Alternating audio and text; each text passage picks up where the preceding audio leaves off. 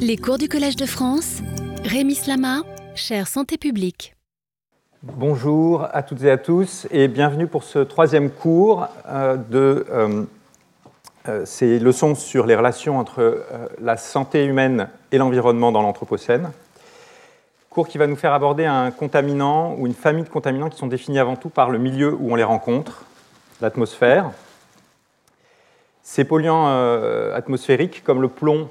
dont on a discuté précédemment existaient avant euh, l'Anthropocène, et ils sont d'ailleurs en partie d'origine euh, naturelle, mais la révolution industrielle a fortement fait croître euh, leur, niveau. Pour certains de ces polluants atmosphériques comme les oxydes de soufre, en tout cas dans les pays du Nord, le, niveau a, a, fini par décroître. Et pour d'autres, comme les particules fines et le plomb d'ailleurs, la décroissance claire n'est pas vraiment euh, encore amorcée à l'échelle de, la planète, euh, bien qu'elle le soit dans, les pays du Nord. Vous allez voir que, comme pour le plomb,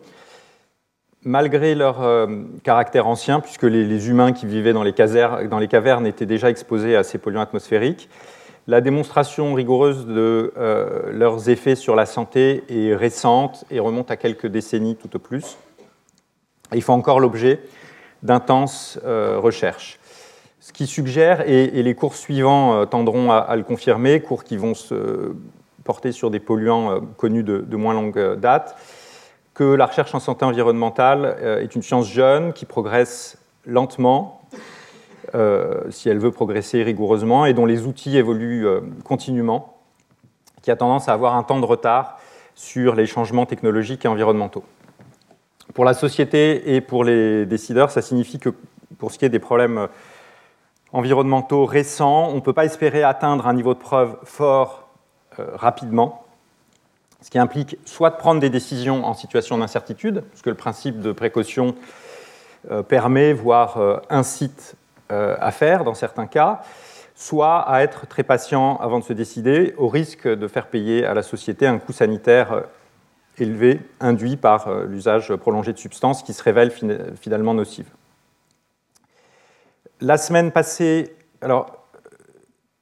l'histoire euh, du plomb nous avait euh, emmené notamment dans la Rome antique, ainsi qu'à Ulm au XVIIe siècle, où l'acétate de plomb, dont on additionnait le vin pour l'adoucir, causait des épidémies de coliques poitevines. Euh, nous sommes aussi allés dans le Paris euh, du 19e euh, siècle, le Paris des ouvriers de la Céruse, et, aux USA. Nous avons rappelé l'invention et le déclin du plomb tétraéthyle, déclin que j'avais en partie attribué à ses effets sanitaires et aussi peut-être davantage au smog qui polluait les grandes villes dans les années, 80, dans les années 1950-60, qui ont, ce qui a entraîné l'adoption de pots catalytiques pour faire baisser ce phénomène de smog peau catalytique qui était peu euh, compatible techniquement avec l'essence au plomb et qui a donc euh, fini par euh, entraîner son, abandon. Et nous allons aujourd'hui partir de ces smogs, mais un petit peu plus tôt, et tout près du berceau de la révolution industrielle, au cœur de l'Europe et plus précisément dans la Meuse, avec ces brouillards que vous voyez ici, une photo des années 1930. Euh, Brouillard à qui on a euh, attribué euh, à cette période, vous voyez, c'est un article d'un journal non scientifique, le Chicago Daily Tribune, une soixantaine de décès en excès. En fait, cette problématique des brouillards mortels, son identification est antérieure aux années 1930. Dès 1880, Rollo Russell, qui est l'oncle du fameux Bertrand Russell, avait écrit ce livre sur les London Fogs euh, en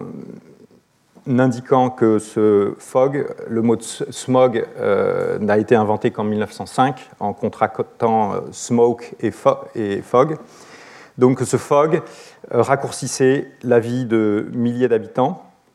Et on peut même retrouver dans un article scientifique cette fois de 1873 du British Medical Journal un article sur les accidents dans le brouillard. Ce n'est pas vraiment une, étude scientifique, et plutôt euh, euh, une succession de, d'accidents et d'anecdotes, mais au-delà de ces accidents un petit peu anecdotiques, vous voyez qu'on indique, sans éléments quantifiés, que le taux de mortalité parmi les patients atteints de maladies cardiaques ou pulmonaires avait été fortement accru par cet épisode de, de Fogg. À la même période, donc, il y a une connaissance, on, peut dire euh, médicale, peut-être pas très scientifique, et en tout cas euh, profane des effets de ces polluants atmosphériques. Et vous retrouvez ça dans ce journal satirique anglais, Punch Magazine, euh, où on nous montre le vieux roi charbon et le démon du brouillard. Et si vous regardez dans le détail, vous verrez qu'on attribue sous les mains euh, de cette euh, mort symbolisée euh, différentes maladies qui pourraient être causées par le, le, fog dû au charbon, pleurésie, pneumonie, bronchite, asthme. Est-ce que ces affirmations dont la, documentation n'est pas facile à, à, juger et qui semblent s'appuyer sur des études de cas correspondent à une vérité? C'est une question qui est bien sûr importante, sachant qu'on respire 11 000 litres d'air par jour, qu'on peut très difficilement contrôler euh, cet air sans limiter nos activités ou rester enfermé dans une, dans une pièce ou en portant un masque. L'air est probablement euh, l'élément le plus symboliquement lié à la vie. Euh, l'enfant crie lorsque l'air entre dans ses poumons à la naissance. De nombreuses allégories de la mort font référence à l'air, expirer, rendre son dernier souffle. Et on sait qu'on ne peut pas rester plus que quelques minutes sans oxygène. Donc l'air, c'est la vie, mais est-ce que l'air pourrait aussi euh, contaminer, être source de mort et de maladie Eh bien, on va, dans ce cours et le suivant, euh, aborder cette question en suivant euh, le cheminement que j'ai déjà évoqué par le passé, de ces différentes étapes qui résument euh, les principaux temps de la recherche en, santé environnementale dans sa dimension d'aide à la décision, à savoir euh, l'aide à l'identification des dangers. Et euh, dans ce premier cours, c'est essentiellement de ça qu'il va s'agir. la quantification de relations dose-réponse qui, combinées à des quantifications des expositions, peuvent aboutir à des mesures d'impact, des quantifications des impacts sociétaux, à l'identification de mesures de gestion de ces, dangers. Euh, et puis, euh, et là on passe dans le champ des politiques publiques, à l'adoption de euh, décisions qui peuvent permettre de gérer efficacement le risque. Donc le plan que j'adopte suit cette, cette, logique et après une introduction sur la nature des, polluants atmosphériques, j'aborderai successivement différentes familles d'approches qui ont été utilisées en, épidémiologie environnementale notamment, euh, un tout petit peu en toxicologie pour identifier ces, effets, euh, et notamment les études avant-après, les études de séries temporelles, les études de cohorte. Et puis euh, pour aujourd'hui, on s'arrêtera là avec un passage en revue des effets cardiovasculaires et respiratoires de ces polluants atmosphériques. Et dans le cours prochain, on parlera d'autres effets sanitaires des polluants atmosphériques dans la foulée de, ce cours, à, 11h30, le professeur Marc Weisskopf nous parlera des effets des polluants atmosphériques sur le système euh, nerveux. Donc commençons par euh, les sources et la nature de ces polluants atmosphériques. Euh, il y a en fait beaucoup de choses dans l'air. La première, le premier élément que vous connaissez très bien, c'est que l'atmosphère qu'on respire est composée essentiellement d'azote euh, à 78%, d'oxygène à 19%, et, puis d'autres gaz, euh, ici avec euh, cette valeur de moins de 1%. Et ces gaz vont notamment inclure les polluants, les substances potentiellement nocives pour l'environnement ou pour la santé, qui, contiennent, qui peuvent être des gaz inorganiques comme le monoxyde de carbone, celui qui est issu de processus de combustion incomplet, comme dans une chaudière qui aurait euh, des problèmes de combustion, mais aussi euh, la combustion des, moteurs thermiques des, véhicules dans la rue, les oxydes d'azote, NONO2, le dioxyde de soufre ou bien euh, encore l'ozone, et puis de nombreux composés de nature organique, volatiles, donc, comme le benzène, le formaldéhyde, le toluène, les hydrocarbures aromatiques polycycliques, ou HAP dans leur, symbole français qui sont à des niveaux qui sont de l'ordre de une partie par million, c'est-à-dire que tous les, pour un million de molécules d'air qui vont surtout être faites d'azote et, d'oxygène, on va avoir un ou quelques-uns de ces molécules de gaz. il n'y a pas qu'une phase gazeuse dans l'atmosphère, il y a aussi une phase solide et liquide, c'est les aérosols. Euh, le terme d'aérosol, ça désigne les, euh, des particules solides ou liquides euh, auxquelles sont absorbés des, des gaz. Et on parle de, poussière en suspension pour les particules qui ont un, diamètre de l'ordre de 40 à 50 microns ou moins, sachant qu'au-delà, la, durée de sédimentation est, est, très courte, c'est-à-dire que la, la particule ne va pas rester en suspension très longtemps. Euh, ces particules, quand on les regarde de près, elles peuvent euh, avoir euh, des formes, des compositions chimiques extrêmement variables. Ça, c'est des suies typiquement issues de moteurs thermiques comme des moteurs à essence ou des moteurs diesel. ça, c'est plutôt une fibre minérale. Et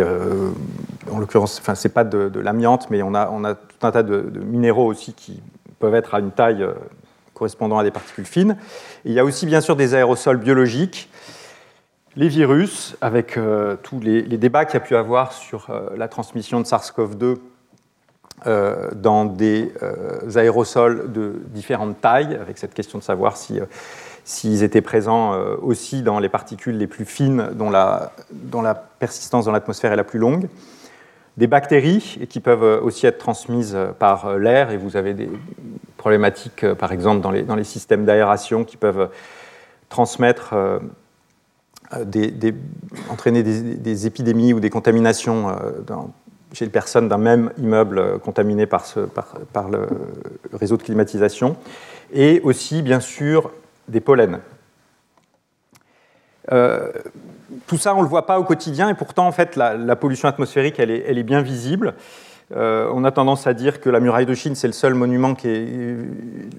la seule chose qui, soit visible depuis euh, l'espace. Je ne sais pas si on voit facilement la muraille de Chine depuis l'espace, mais en tout cas, la pollution par les particules fines, on, la voit euh, très bien. Et vous avez ici des aérosols qui sont liés à un incendie de forêt photographié depuis, depuis l'espace. Donc on les voit dans certaines circonstances et à certaines concentrations. Quand on cherche à les caractériser, on peut s'intéresser à différents éléments qui sont leurs propriétés euh, physiques, donc bien sûr la nature euh, gazeuse ou solide ou euh, liquide, la taille, la masse, la surface de ces aérosols, leur durée de sédimentation, tout ceci étant lié à la nature physique ou chimique que j'ai déjà évoquée, et puis à l'origine des polluants et des particules, qui peuvent être naturelles comme les, émissions de volcans ou d'érosion, ou bien d'origine anthropique, comme les sous-produits de combustion des moteurs euh, thermiques ou les aérosols qui sont euh, générés par l'usage de, pesticides ou d'autres activités agricoles. Puis on a tendance aussi à distinguer les, polluants euh, primaires ou secondaires, polluants secondaires étant ceux qui ne sont pas directement émis, mais qui se, sont produits par, en réaction avec les polluants primaires. Une première distinction qui est fondamentale et dont, que j'ai déjà évoquée, c'est celle qui est liée à la taille de ces particules. Typiquement, les molécules de gaz, on est euh, à une toute petite fraction de, micromètre, plutôt de l'ordre du, nanomètre. C'est la taille de, ces, gaz inorganiques ou organiques. Pour ce qui est des euh, aérosols biologiques, euh, les pollens sont plutôt de l'ordre de quelques dizaines de microns, les bactéries plutôt autour de 1 à une dizaine de, micromètres, et les virus plutôt à un centième de, micron. Et pour ce qui est euh, des particules euh, issues des produits de combustion, eh bien, les suies euh, issues des moteurs tels que ceux des véhicules ou d'autres produits de combustion sont typiquement de l'ordre de la dizaine ou la centaine de nanomètres. Vous voyez, en dessous de 0,1 micron. C'est à peu près la même gamme que les particules qui sont issues de la cigarette. Euh, et euh, de ce qu'on appelle le smog. Euh, les poussières de ciment, typiquement, vont être beaucoup plus grosses, de l'ordre de, 10 à 100 micromètres. Et voilà, une goutte de pluie, on est plutôt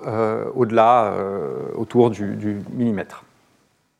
Donc vous avez ces ordres de grandeur en, taille qui sont ici comparés au diamètre d'un cheveu qui va être de l'ordre de 60 micromètres et d'un grain de sable qui n'est pas très loin, ici indiqué à, à 90 microns. Donc quand on parle des PM2,5 qui sont réglementés, euh, on est à 2,5 euh, microns, vous voyez euh, un, trentième environ du diamètre du cheveu. Donc ça, ça nous indique qu'on va pouvoir quantifier ces particules à la fois par leur masse, mais on, peut aussi simplement les compter. C'est des outils qui sont, qui sont différents. Et d'un point de vue toxicologique, euh, ce n'est pas facile de savoir quel est le meilleur indicateur de la nocivité de ces particules. Il n'y en a probablement pas un seul.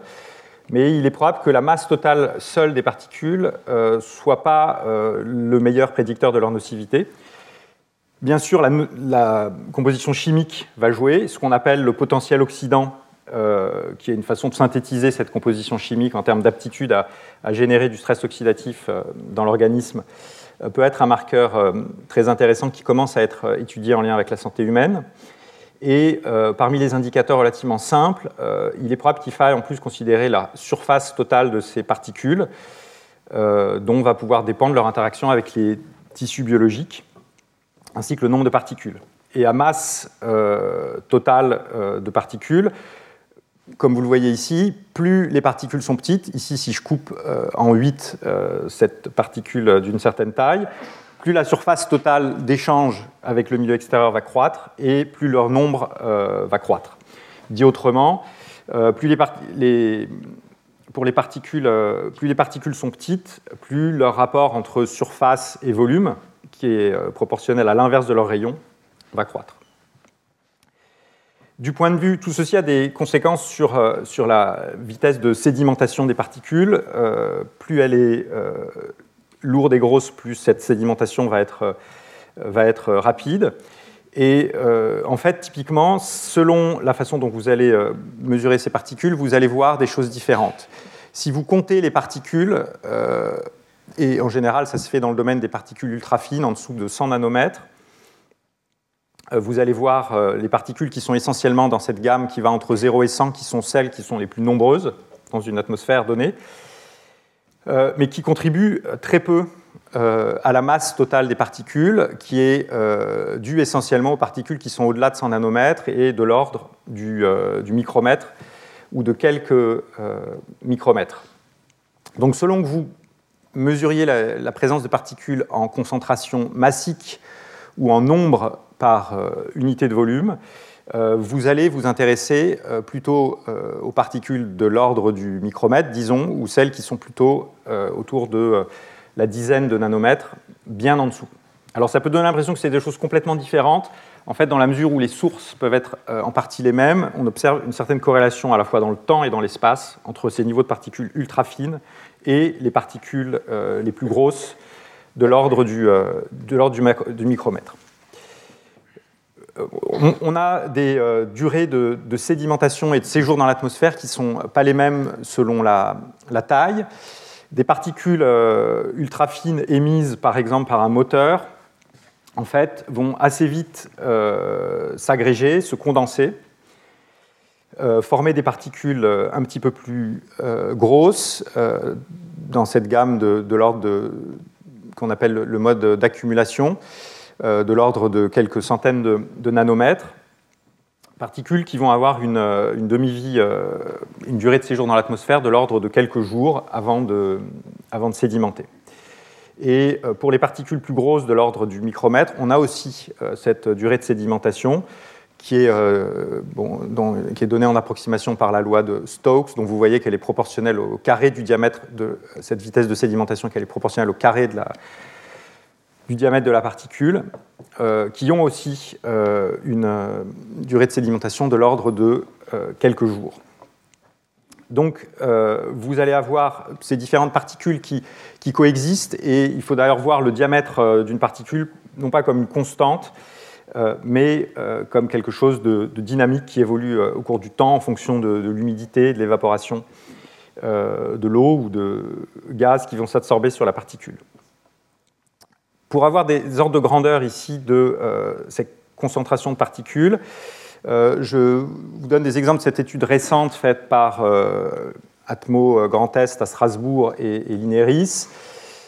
Qui ont quantifié, qui ont compté donc, les particules dans un site de fond urbain loin du trafic à Strasbourg et euh, à proximité d'un axe routier. Vous avez euh, ici, donc, pour ces particules euh, dans la gamme des 20 à 800 nanomètres, vous voyez, de l'ordre de 6 à 7 000 particules par centimètre cube, hein, un petit cube de 1 cm de côté. sur le site de fond et plutôt de l'ordre de 8 à 9 000 en proximité du trafic. Et quand vous regardez par classe de taille, ici c'est des nanomètres qui sont indiqués sur l'axe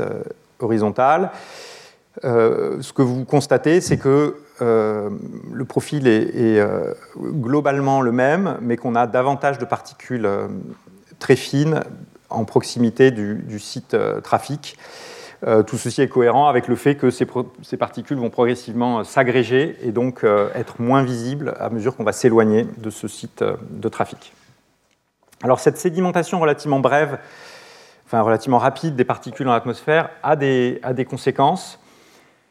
Euh, puisque euh, si on fait le parallèle entre ces particules fines qui ont donc une, demi-vie atmosphérique de l'ordre de quelques jours euh, ou même quelques heures, avec un autre polluant atmosphérique préoccupant, à savoir le dioxyde de carbone et, les gaz à effet de serre, eh bien, on a cette différence majeure qui est que les gaz euh, du fait de leur nature différente, eux euh, restent dans l'atmosphère et euh, ont une demi-vie qui est plutôt de l'ordre d'une centaine d'années. Donc, en termes de gestion du risque, d'une certaine façon, la problématique des particules fines est plus simple que celle des gaz à effet de serre, parce que si vous cessez de les émettre quasiment du jour au lendemain, les conséquences environnementales et certaines des conséquences sanitaires aussi d'ailleurs vont être visibles, à savoir que les niveaux vont baisser très rapidement. Euh, Ce n'est pas le cas, bien sûr, des gaz à effet de serre, euh, qui seraient toujours présents pendant longtemps, comme on le sait, euh, si on cessait du jour au lendemain de les, émettre.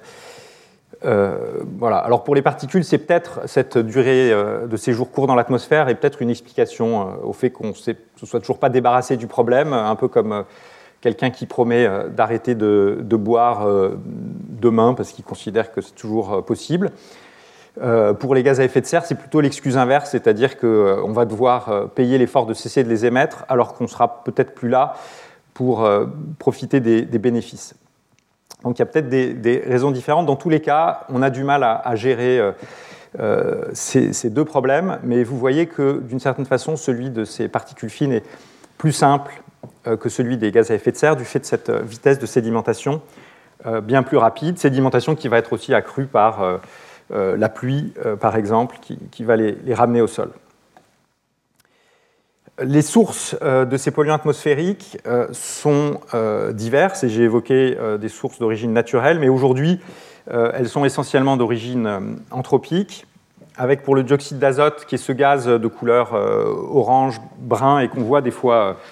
au-dessus des villes, enfin en tout cas qui est responsable de cette couleur euh, orangé de la pollution qu'on voit au-dessus des villes, une contribution qui est euh, essentiellement euh, le trafic routier, même si le secteur tertiaire, le résidentiel, le chauffage en émet. Donc on, a tendance à considérer que le dioxyde d'azote est un marqueur du trafic, même si vous voyez bien que ce n'est pas la seule source. Pour le dioxyde de soufre, on est plutôt sur un polluant d'origine industrielle, euh, la combustion de charbon pour produire de l'électricité, de, l'énergie, euh, par exemple, euh, en est une source importante et c'est ce qui explique d'ailleurs qu'on ait réussi à faire baisser fortement les niveaux. On est sur des grosses sources fixes industrielles sur lesquelles on a mis des contraintes, fait des lois et plus de facilité pour mettre des filtres qui limitent les émissions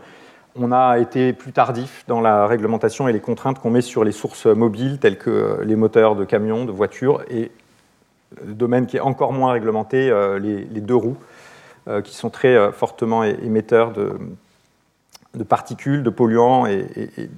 d'autres produits de, combustion. Pour les particules, pour ce qui est des PM10, celles dont le diamètre aérodynamique est inférieur à 10 microns, euh, les sources sont à la fois le tertiaire, le résidentiel, et là, ça désigne tous les systèmes de chauffage. Et selon euh, le type de chauffage que vous avez, vous allez avoir des niveaux plus ou moins élevés. typiquement dans certaines villes comme la mienne à Grenoble, où vous avez beaucoup de chauffage au bois un petit peu ancien, peu performant, vous allez avoir des niveaux de particules fines importants et dus en fractions importantes à ce chauffage résidentiel. Et puis le trafic routier est aussi une source importante et dont la proportion est plus importante quand on regarde la fraction des particules les plus petites. Ici, c'est euh, les PM1, donc de diamètre d'un micromètre. Euh, vous voyez que la résidentielle et trafic sont euh, les principaux contributeurs. Pour rappel, pour les gaz à effet de serre, on a des contributions aussi qui sont en milieu urbain, ça c'est les données pour l'île de France,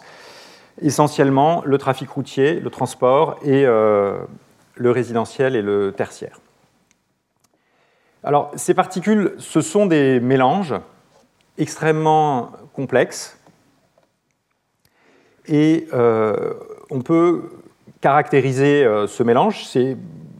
pas évident, mais certaines analyses ont été faites. Ici, c'est un exemple euh, d'analyse de, gaz d'échappement de camions diesel des années 90. et donc, Schauer et ses collaborateurs ont analysé d'abord la phase euh, euh, particulière où, ils ont identifié des parties euh, organiques et puis des parties non organiques, et notamment l'élément carbone. Je ne vais pas rentrer dans le détail, mais ils ont réussi à résoudre certaines des molécules organiques qui étaient présentes, avec notamment des alcanes. Dans la phase semi-volatile, on voit apparaître aussi, pour ce qui est identifiable, notamment des hydrocarbures aromatiques polycycliques, qui sont des substances à la toxicité et à la cancérogénécité euh, démontrées. Et puis, euh, dans la phase particulière, on a une, composition similaire. Donc il faut se représenter ça comme des mélanges de milliers de substances avec des mélanges qui sont variables selon l'origine du polluant, son devenir, ses interactions dans l'atmosphère. Si on regarde globalement les particules et pas celles qui sont euh, seulement émises d'un camion diesel, comme c'était le cas ici, euh, vous avez pour cette analyse qui a été faite euh, à Calais, qui m'a été transmise par mon collègue Jean-Luc Jaffrézo de l'IGE à Grenoble, ici une décomposition qui vous fait apparaître d'abord des ions, nitrate, sulfate, euh, vous avez ici euh, Cl- qui est lié au fait qu'on est à Calais, en fait, c'est des particules de sel euh, qui sont présentes. Vous avez quelques pourcents d'éléments carbone et à peu près 40% de matière organique, dont mes collègues ont résolu une partie, vous voyez 9%, qui va inclure beaucoup de choses, dont des traceurs de combustion de la biomasse. Donc, on est, euh, jusque-là, je parle beaucoup, vous voyez, des, particules qui sont en dessous de 10 micromètres, pour la bonne raison que ces particules euh, inférieures à, 10 microns sont celles qui peuvent être inhalées et pénétrer euh, dans les voies respiratoires. en gros, ce sont les PM10 qui peuvent pénétrer dans nos voies respiratoires et qui vont potentiellement atteindre les poumons, les particules euh, jusqu'au PM10, disons, vont atteindre les bronchioles et euh, ce sont les particules les plus fines de l'ordre du micron, et donc qui sont incluses dans les PM2,5, qui peuvent atteindre euh, l'extrémité de nos poumons, les alvéoles pulmonaires, qui est le lieu d'échange entre l'air et la circulation sanguine. À partir de là, une fraction, qui n'est pas très importante, mais une certaine fraction de ces particules celles qui ne se déposent pas dans les alvéoles, vont euh, passer dans la circulation sanguine. Donc on peut s'attendre à des effets euh, sur le poumon, du fait de ces particules qui se déposent, et puis en fait à différents organes à partir du moment où les particules passent dans la circulation. il y a aussi une autre voie d'exposition possible qu'on a identifiée plus récemment, qui est le nerf olfactif, qui peut constituer une porte d'entrée des particules les plus fines vers le cerveau. Et euh, mais je ne vais pas m'étendre sur ces effets qui seront, euh, sur le système nerveux qui seront euh, discutés tout à l'heure par Mark Vaskop.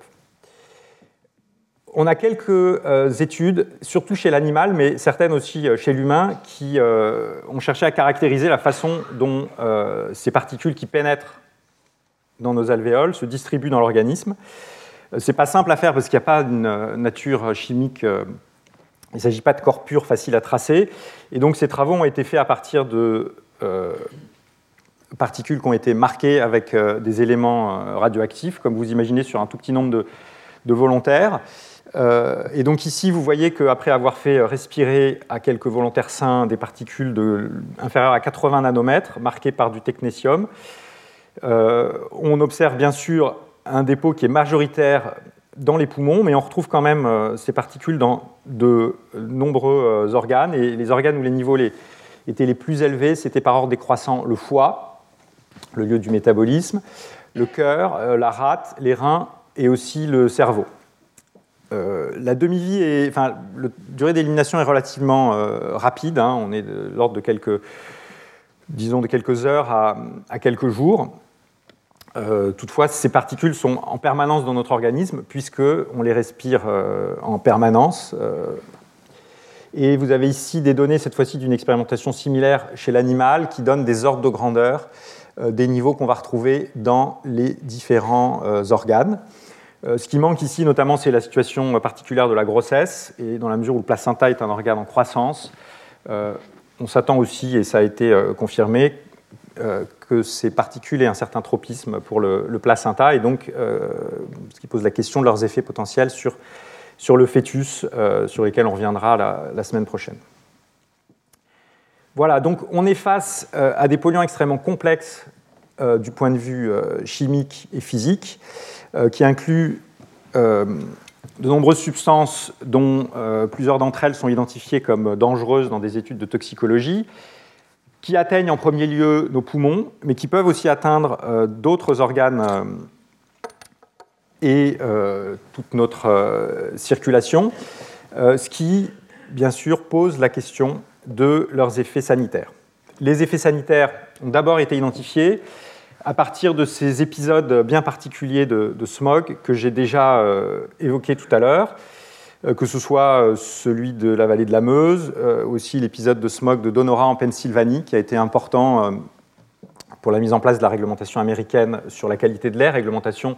j'y reviendrai, qui est bien plus avancée que la réglementation européenne. Et plus près de nous par rapport à Donora, l'épisode de smog de Londres de décembre 1952, qui est intéressant parce qu'on a une, certaine documentation épidémiologique euh, et euh, aussi euh, environnementale de la situation. Donc on est en ce mois de décembre 1952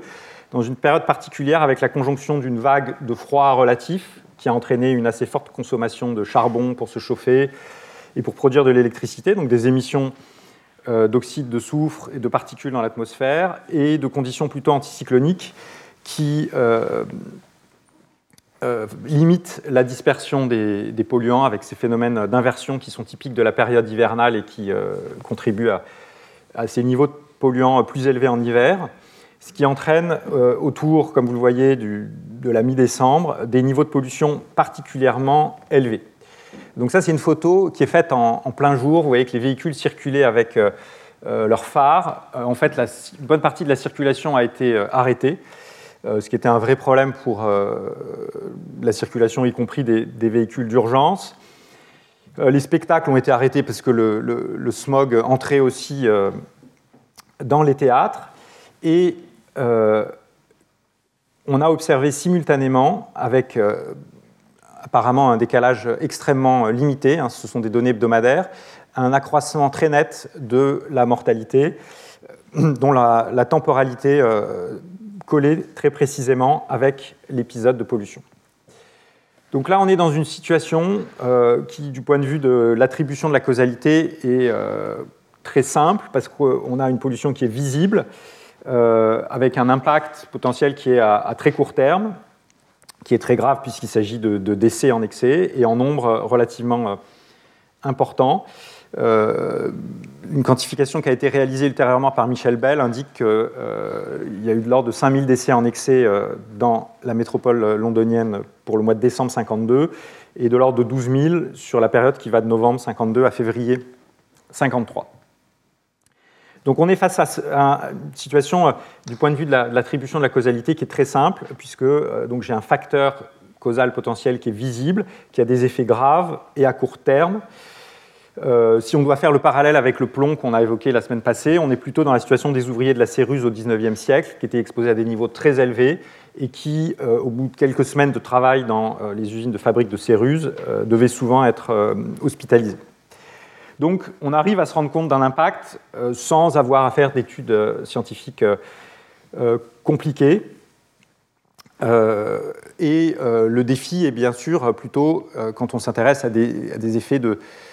à des doses beaucoup plus faibles et quand on cherche à identifier des effets à plus long terme et non pas immédiats de ces polluants. Et on va y revenir. Alors si on se pose d'une manière générale la question de la méthodologie à adopter et des défis à relever pour attribuer et quantifier l'impact sanitaire de, ces polluants sur la santé, eh bien, euh, il apparaît que si on veut mettre en relation donc, ces niveaux de pollution avec euh, un événement de santé, il faut être capable de caractériser suffisamment précisément euh, l'exposition, donc des enjeux métrologiques du côté environnemental, l'événement de santé, dans une population qui aurait une taille suffisante si on n'est pas face à des effets systématiques, mais, mais, de nature probabiliste, et dans la mesure où on est dans une approche observationnelle et non pas expérimentale, euh, il faut s'assurer qu'une association statistique éventuellement mise en évidence entre ces niveaux de pollution et les paramètres de santé ne soit pas due à un tiers facteur qui causerait à la fois des niveaux de pollution élevés et euh, un accroissement euh, ou une diminution, ou en tout cas une variation de la fréquence des événements sanitaires, ce qu'on appelle les facteurs de, confusion auxquels j'ai fait allusion dans ma leçon inaugurale. Ici, un facteur de confusion, ça pourrait être euh, une température euh, froide euh, qui fait qu'on va chauffer davantage, émettre plus de polluants atmosphériques, et le froid en lui-même peut être un facteur de risque de décès directement ou via des infections qui sont plus fréquentes par temps froid. Donc, d'une manière générale, toutes les études sur les effets de la pollution de l'air vont devoir s'attaquer à ces différents enjeux et puis avoir euh, des outils statistiques adaptés pour euh, donc quantifier le lien entre pollution et, santé en, éliminant euh, l'effet éventuel de, ces facteurs de confusion. Pour ce qui est de la caractérisation de l'événement de, santé, ce n'est pas complètement un hasard que cette étude ait, ait, pu être faite à Londres. Bien sûr, il y a les smogs à Londres, mais il y a aussi, de manière extrêmement importante pour les épidémiologistes et les démographes, un suivi régulier et précis euh, de la mortalité sur une base hebdomadaire euh, qui est fait depuis euh, environ 1600 et qui a été mis en valeur par John Grounds, qui était mercier de, profession, mais qui est un des pères de l'épidémiologie, de la démographie, de la statistique et des analyses de survie, et qui a permis de mettre en valeur et montrer l'importance de ce suivi régulier de la, mortalité, suivi qui a permis très vite donc d'avoir un ordre de grandeur euh, de cet excès de mortalité pendant euh, l'épisode de smog de décembre 1952. Donc quelque part, ce système robuste de surveillance de la mortalité euh, peut être vu comme une cause lointaine des réglementations qui ont été prises par la suite en Angleterre sur la qualité de l'air, réglementations qui ont été prises plus tard en France, et je ne vais pas franchir le pas de dire que c'est parce qu'en France, on n'a pas, euh, depuis euh, le XVIIe siècle, ce suivi aussi net de la mortalité quasiment en, temps réel, euh, en tout cas à l'échelle de la capitale, qu'on a pris plus tardivement ce, genre de réglementation. Mais enfin, quand même, il est clair que de part et d'autre de la Manche, on a une culture de ces, statistiques et de ces statistiques publiques très différentes et qui sont donc présente dans le paysage et prise en compte euh, chez nos euh, amis anglais depuis bien plus longtemps que, nous. Donc, on est là euh, face à une approche ou un type d'étude extrêmement élémentaire où on va comparer la fréquence de cet événement de santé quantifié à partir de ces données sur la mortalité avant et après un événement particulier sur le plan statistique, si on réfléchit, il n'y a pas vraiment moyen en fait, de faire un test d'hypothèse sur le lien entre l'exposition et le problème sanitaire euh, ici. Ce qu'on peut tester, c'est s'il y a plus de décès euh, entre les deux euh, périodes, mais ce n'est pas vraiment un test du lien avec l'exposition supposée. Et en fait, il faut s'appuyer sur des connaissances a priori qui rendent l'effet de cette exposition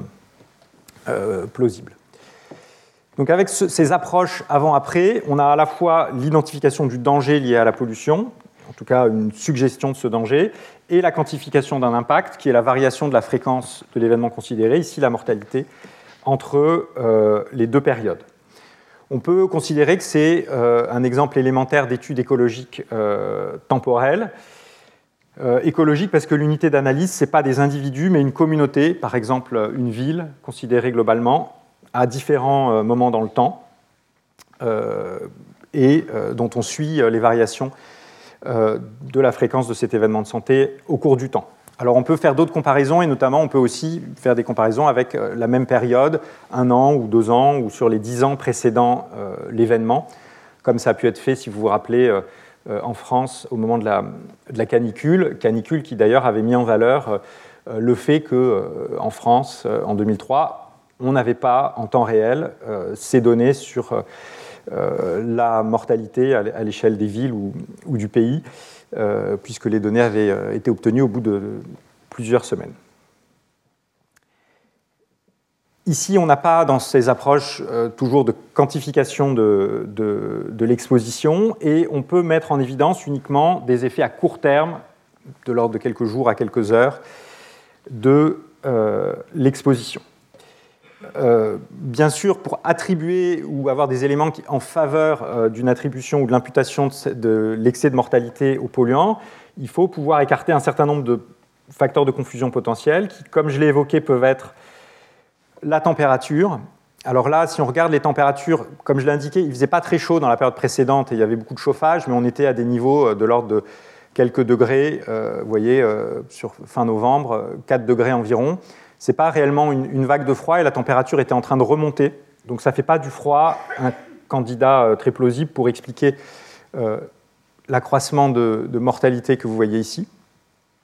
Pour ce qui est de euh, la grippe, elle n'était pas encore arrivée à Londres à cette période et elle est arrivée plutôt au cours du mois de janvier 1953. Donc on n'a pas non plus de raison forte de penser qu'un épisode infectieux aurait pu causer cette excès de mortalité. Et euh, disons que c'est l'essentiel des facteurs de confusion auxquels on peut penser. Tous les autres facteurs, tous les facteurs qui peuvent influencer la mortalité ou la santé, mais qui ne varient pas euh, à court terme, comme les caractéristiques génétiques, le surpoids, la consommation de tabac, ne peuvent pas expliquer l'accroissement de mortalité qu'on observe. Alors ces études euh, avant-après ont été réalisées et, et répétées à de nombreuses autres occasion euh, euh, de différents drames et catastrophes. Euh, j'ai évoqué déjà la vallée de la, Meuse, d'Honora. un épisode bien documenté, c'est une grève dans une aciérie dans la vallée, une vallée de, dans l'Utah, qui est relativement intéressant parce que là, dans le cadre d'une aciérie, on va avoir des niveaux de pollution relativement élevés liés à l'activité de l'aciérie, puis une diminution dans la période de grève et à nouveau une remontée des niveaux quand les travailleurs recommencent à faire fonctionner l'usine. Et donc vous pouvez vérifier si euh, les variations du point de vue de l'événement de santé euh, se répètent symétriquement entre la période où euh, il y a la grève et avant, et entre la période suivant la grève et la période de grève. Des études similaires ont été faites aussi dans d'autres occasions qui, donnent des profils d'exposition similaires. C'est ceux des Jeux olympiques, avec notamment des belles études qui ont été faites sur les Jeux olympiques d'Atlanta, euh, documentant une diminution de la fréquence des crises d'asthme pendant la période des Jeux olympiques où on avait fortement limité le trafic euh, routier. Euh, il y a aussi des travaux qui ont été faits à l'occasion de la réunification allemande, réunification qui a donné lieu à la fermeture d'un grand nombre de sites industriels de l'ex-Allemagne de l'Est, sites qui étaient extrêmement polluants, euh, et, donc une amélioration euh, assez nette de la qualité de l'air dans l'ex-RDA euh, sur une période relativement courte, période durant laquelle ont été mis en évidence une, amélioration de la santé respiratoire des enfants de, de l'ex-RDA. Et puis, j'ai déjà évoqué, mais je vais revenir sur l'interdiction de la houille à Dublin. En 1990, interdiction qui s'est faite de manière brutale, enfin anticipée mais, brutale, qui a donné lieu à une diminution forte des niveaux de pollution. vous voyez que la concentration en fumée noire a baissé de 70% quand on fait une moyenne sur la période postérieure et la période antérieure, sur une durée assez longue. Et euh, du point de vue des événements, de santé, on a une diminution de 15% environ de la mortalité respiratoire postérieurement à cette interdiction, une diminution de 10% de la mortalité cardiovasculaire et une diminution globale de la mortalité de 6%. Donc tout ceci est en faveur euh, d'un effet plus net de la pollution atmosphérique sur euh, la santé respiratoire et la santé cardiovasculaire que sur les autres causes de décès. Et donc là, à nouveau, euh, on est exactement dans cette comparaison avant-après, et euh, on est sur des périodes relativement longues, euh, et à part les... Enfin, il n'y a, a, pas, de... C'est une analyse qui est statistiquement relativement simple, mais il n'y a pas de nécessité de corriger sur des facteurs tels que la consommation de tabac, la corpulence ou, ou des paramètres génétiques pour lesquels il n'y a aucune raison de penser qu'ils auraient varié euh, subitement à partir du moment où on arrête, où on interdit euh, la houille, euh, le, commerce de la, commercialisation de la houille dans la ville de Dublin. Donc tout cela, on, peut rattacher ces études avant-après à, ce qu'on appelle aussi les, les, expériences naturelles. On est face à un phénomène social, politique ou environnemental dont on tire euh, des connaissances pertinentes pour la décision, avec une approche qui n'est pas explicative. On ne sait pas ce qui peut euh, justifier, expliquer ces variations des paramètres de santé. On n'a pas d'idée des mécanismes biologiques éventuellement sous-jacents, mais ces connaissances sont néanmoins euh, suffisantes pour identifier des actions qui peuvent permettre d'améliorer la santé. Alors bien sûr, pour arriver à faire ça, et les, les exemples de Londres l'illustrent, euh, c'est beaucoup mieux d'être dans un système ou dans un pays où on a euh, des outils de surveillance de la santé et, si possible, de l'environnement qui permettent de bien documenter euh, ces événements. Si on ne mesure pas ni la pollution ni les paramètres sanitaires, on va avoir du mal à être plus que qualitatif et donc à être très convaincant. On va avoir du mal à être très convaincant face, à ces, face à ces situations. Bien, donc avec le temps, euh, tout le monde, et notamment les décideurs, ont été convaincus de ces effets euh, des pics de pollution, euh, ce qui a entraîné la réglementation anglaise que j'ai évoquée dans les années 50, des réglementations similaires aux États-Unis et progressivement aussi dans, le reste de l'Europe, ce qui fait que ces pics de pollution se sont faits plus, plus rares. Et à partir de là, la question à la fois pour la gestion du risque et puis pour euh, les scientifiques, euh, c'est de savoir si, euh, au niveau de pollution plus bas qui ont été atteints à cette période, où on avait moins de pics, est-ce qu'il y avait toujours un effet sanitaire de la pollution? Ça pose aussi, enfin, formulé autrement, d'un point de vue scientifique, la question est de savoir si on pourrait aussi apprendre sur les effets de la pollution atmosphérique, même en l'absence de pics. Il se peut très bien qu'il n'y ait plus rien à apprendre et que euh, dans les pays du Nord, euh, la pollution ne tue plus que, euh, que, par les pics, un peu comme, comme on entend que l'alcool ne tue qu'à forte dose, aux doses où, il y aurait une addiction. Et c'est une opinion qui peut se, défendre et qui existait chez certains épidémiologistes, à tel point qu'en 1979, il y, a eu un numéro spécial d'une grande revue, qui est l'American Journal of Epidemiology, euh, qui faisait la synthèse des connaissances, et vous voyez que la conclusion de ces auteurs était plutôt, euh, euh, plutôt optimiste, on va dire, du point de vue sanitaire, c'est-à-dire qu'ils suggéraient que on avait réduit, en, tout cas aux États-Unis et, en Europe, la pollution de manière si euh, significative au cours des années 60 et 70 qu'elle n'avait plus euh, d'impact mesurable sur la santé. Alors, pour euh, la, façon dont on est allé, on a pu creuser, discuter et en fait, au final, falsifier cette hypothèse, euh, ça a été en, réussissant à tirer profit des variations non pas euh, exceptionnelles en cas de pic de la pollution, mais aussi des variations euh, dans des gammes plus limitées au jour le jour. et ce qui a été fait consiste à mettre en relation ces variations quotidiennes des niveaux de pollution avec les variations quotidiennes de l'événement de santé. Et donc, quelque part, c'est une généralisation de cette approche avant-après, mais vous voyez qu'on a cette fois-ci une mesure quantitative de l'exposition et la possibilité donc, de mettre en relation les variations des niveaux de pollution avec la variation de la fréquence de l'événement de santé. C'est une approche qui, euh, d'un point de vue euh, mathématique, est bien connue et relativement simple, qui est celle des, analyses de régression à partir de séries temporelles, où on a toujours comme euh, unité d'observation une communauté à un moment donné, euh, mais elle va être observée cette fois-ci non pas à deux périodes, mais sur un grand nombre de périodes qui peuvent être un, grand nombre de jours, euh, typiquement plusieurs milliers de jours sur, euh, sur plusieurs années. Et on peut s'attendre à un gain important de puissance statistique, même si la question de la puissance statistique dans, dans les séries temporelles, à ma connaissance, n'est pas très bien cadrée.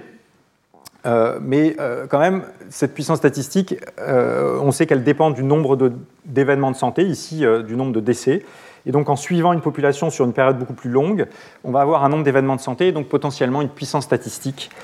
euh, bien plus importante à partir du moment où il y a aussi des variations dans les niveaux de pollution. Donc ces analyses de euh, séries temporelles, elles se font euh, en régressant la mortalité un jour donné avec sur les niveaux de pollution le jour même ou la veille ou dans les trois jours ou une durée euh, sélectionnée a priori, euh, précédant euh, le jour où on mesure la mortalité, et en répétant ça sur cette longue période avec, par exemple, un, modèle de poisson qui peut permettre de prendre en compte un certain nombre de facteurs de confusion. facteurs de confusion qui sont ceux que j'ai évoqués tout à l'heure, à savoir l'existence d'infections à un moment donné dans la population, qui sont suivies par ailleurs, par exemple en France par des réseaux comme le réseau Sentinelle pour la grippe, euh, ou bien euh, aussi d'autres paramètres comme la température, qui a un effet à court terme sur la mortalité, que ce soit les températures élevées ou les températures faibles. Et avec ce modèle de régression, vous pouvez quantifier le lien entre pollution et mortalité en ajustant sur la présence d'infection, sur euh, les niveaux de température, d'humidité, d'autres paramètres météorologiques que vous jugez pertinents, et aussi euh, en corrigeant pour, sur les tendances temporelles à long terme qui peuvent exister dans euh, la mortalité du fait de l'évolution du système de, santé. Donc, euh, on a des données qui ressemblent plutôt à, ça. Hein. Ce qu'il y avait derrière, c'était une vision tout à fait schématique, avec le nombre de décès dans une agglomération donnée, peut-être de l'ordre de, quelques centaines, qui varie au cours du temps avec plutôt des niveaux plus élevés en hiver dans l'hémisphère nord, et puis les niveaux de pollution, ici euh, c'est l'ozone, donc ce n'est pas les particules, et on a plutôt des niveaux élevés euh, dans la période estivale que dans la période hivernale, en opposition de phase avec euh, les particules fines qui, elles, sont plus élevées en hiver, comme j'ai déjà évoqué. Quand on applique cette approche, eh bien, ce qui ressort est d'une nature un petit peu différente de ce qu'on avait tout à l'heure, puisque là, on a une quantification des niveaux de pollution, et donc on va arriver à obtenir une relation dose-réponse entre les niveaux de pollution et euh, le risque de décès. Euh, un des chercheurs qui a été euh, pionnier et très productif sur ces analyses de séries temporelles, c'est Joël Schwartz à, Harvard. et je vous montre ici une de ces études qui a été faite dans six villes américaines. Vous avez ici le nombre de décès quotidiens euh, sur ces villes. Euh, la période de suivi, vous voyez que c'est une étude qui a été faite sur des données essentiellement des années 80 à 90 ou jusqu'à 97 euh, dans certains cas. Et les systèmes de surveillance de la qualité de l'air permettent d'avoir une estimation de la pollution, en l'occurrence des particules fines, celles dont le diamètre est inférieur à 2,5 micromètres, au jour le jour ou tous les deux jours. Et la relation dose-réponse obtenue nous dit que le risque de mortalité une journée donnée augmente d'environ 1,5% à chaque fois que la concentration de particules fines augmente de 10 microgrammes par euh, mètre cube. Et euh, la zone assurée ici nous donne un intervalle euh, de confiance. Vous avez ici une relation pour laquelle il n'y a aucun élément qui serait en faveur d'un seuil. Euh, qui constitue une première démonstration que la pollution n'est pas qu'un problème euh, en cas de pic. Hein. Les pics de pollution, euh, on est plutôt à des niveaux de 50, 60, 80 voire beaucoup plus. Le smog de Londres, c'était largement supérieur à 100 microgrammes par mètre cube si, on convertissait en particules fines qui n'étaient pas mesurées à l'époque. vous voyez ici une variation de la mortalité bien en dessous des seuils pour, pour les pics, hein, les, les, alertes de pollution euh, elles sont plutôt à 50, 70, 80 microgrammes par mètre cube euh, aujourd'hui. Là, euh, vous voyez cette variation et une augmentation de la mortalité dans la gamme qui va de 5 microgrammes jusqu'à 30 microgrammes. Donc ça suggère que chaque microgramme par mètre cube de pollution qu'on gagne, même dans la gamme des valeurs de 10 à 20 microgrammes par mètre cube, qui sont les valeurs qu'on observe au jour le jour dans des villes comme à Paris ou les grandes villes françaises, ce sont des décès évités pas d'effet euh, de seuil. Et donc, euh, ça nous démontre que la pollution n'est pas un problème seulement euh, en période de pic. Alors, il y a une question qui s'est posée très précocement, elle était même évoquée dans cet article du BMJ de 1873 que je vous ai montré tout à l'heure, qui est celle de savoir qui sont ces personnes qui décèdent du fait de la pollution. Alors, elles ne sont pas euh, identifiées, ces personnes, il n'y a pas de signature spécifique euh, d'un décès euh, lié à la pollution. C'est une mortalité qui est plutôt cardiovasculaire et respiratoire, mais qui n'est pas facile à distinguer d'une mortalité cardiovasculaire et respiratoire qui serait due à d'autres facteurs de risque génétiques ou liés à la consommation de, tabac. Donc, ce n'est pas en allant regarder les, faire des analyses post-mortem à l'Institut de médecine légale qu'on va euh, répondre à cette question. Une des hypothèses qui avait été faite euh, à l'époque, c'était que, donc vous vous rappelez l'article de 1873, ce sont principalement les personnes qui ont des pathologies cardiovasculaires ou respiratoires préexistantes qui décèdent. Donc quelque part, une, mortalité qui, touche, qui toucherait surtout les personnes fragiles, déjà particulièrement sensibles, euh, et, pas, euh, et pas les personnes en, bonne santé. Alors, c'est un débat euh, qu'on peut juger un petit peu secondaire rétrospectivement. On ne se le pose pas du tout si on est dans un tribunal face à un criminel. en général, le fait de, de tuer quelqu'un qui était déjà à un âge très avancé et très fragile n'est pas pris comme une circonstance atténuante, n'est pas retenu comme une circonstance atténuante par par les juges. Euh, mais dans le cas de la pollution atmosphérique, la, question euh, a été euh, posée et on a demandé aux épidémiologistes de chercher à quantifier ce déplacement de la, mortalité dû aux particules fines et aux autres polluants. Est-ce que c'est seulement un décalage de quelques jours et une mortalité avancée chez des gens qui seraient décédés dans les semaines à, venir ou les mois à venir, ou bien, une augmentation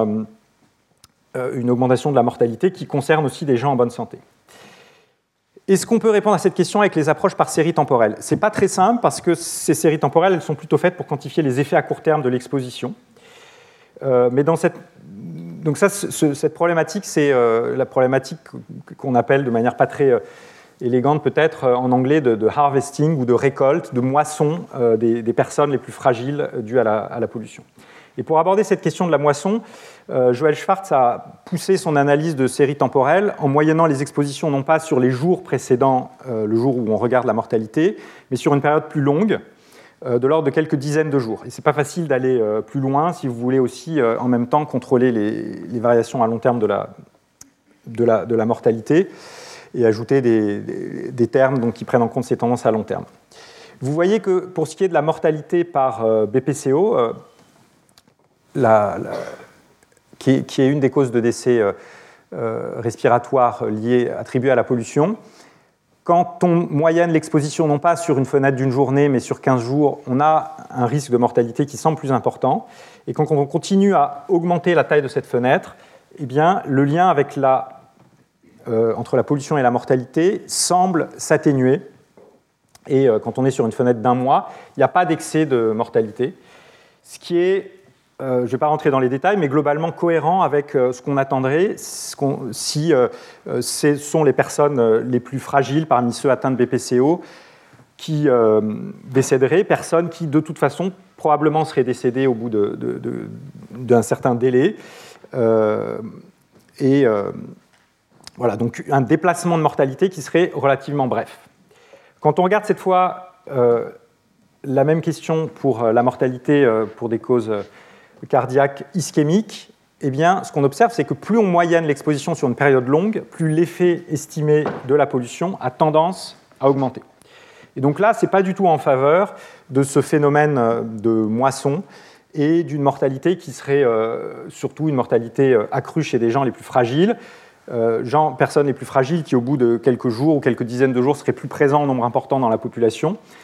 Et si c'était le cas, on, devrait avoir cette, diminution de la, mortalité qu'on observe pour la BPCO. Or, ici, pour la mortalité pour cause ischémique, eh bien, vous voyez que plus on considère l'exposition sur une période longue, plus on a l'impression que l'effet de la pollution augmente. Euh, ce qui n'est pas en faveur d'un déplacement de la mortalité à court terme. Et d'ailleurs, ce lien avec les maladies euh, ischémiques est cohérent avec ce qu'on sait de, ces accidents, euh, de ces accidents cardiaques. Si quelqu'un réchappe d'un infarctus, il va en général vivre de nombreuses années et rarement, enfin c'est très rare, il va pas, c'est plutôt rare de faire un, nouvel accident cardiaque très rapidement après. Donc, si on augmente la probabilité de décès par infarctus, ça, implique euh, de fortement déplacer le décès et pas simplement euh, de quelques jours. Et on a euh, un phénomène similaire quand on regarde la mortalité toute cause. Donc ce travail suggère un déplacement de la mortalité qui est important et pas faible en lien avec la pollution, important, c'est-à-dire en tout cas plus que quelques semaines à quelques mois. Pour aller plus loin, en fait, il faut réussir à moyenner la pollution sur des longues périodes. Et donc, ça veut dire quelque part lisser les variations temporelles et s'appuyer sur d'autres sources de variation de la pollution. On a déjà euh, évoqué dans le cas du plomb que ce qui détermine l'exposition, bien sûr, c'est souvent euh, le temps, et euh, c'est très clairement le cas pour la pollution atmosphérique, mais aussi les comportements et l'espace. Est-ce qu'on ne peut pas tirer de l'information des contrastes d'exposition liés au comportement et à l'espace? Alors pour ce qui est des comportements, je voudrais juste donner un, exemple. Et ici, donc là, on, arrive dans la question des le champ des études individuelles avec une mesure individuelle des, comportements. Une des approches principales de l'épidémiologie, particulièrement efficace, c'est euh, l'étude cas témoins. Mais ces études cas témoins, euh, où on va recruter séparément des cas et des témoins, ont un talon d'Achille qui est la comparabilité des cas et des, et des, témoins, ce qui est un problème particulier, notamment dans le cas de la pollution atmosphérique. Parce que si vous recrutez des témoins dans une zone qui est pas du tout la même que euh, celle euh, des cas. Il se peut très bien que cette zone ait un niveau de pollution différent et que vous biaisiez euh, l'association entre niveau de pollution et la pathologie d'intérêt en recrutant donc ces témoins d'une manière non adaptée. Donc, pour ces raisons, probablement, on n'a pas tendance à utiliser beaucoup l'étude cas témoin dans le champ de la pollution atmosphérique, mais il y a une variation de l'étude cas témoin qui est particulièrement intéressante, qui est l'étude case crossover en anglais ou, cas croisé, dans laquelle, au lieu de comparer un, cas avec euh, un témoin qui est un individu pris au même moment en général, euh, qui ne souffre pas de la pathologie euh, d'intérêt, en tout cas jusqu'à ce moment où le cas survient,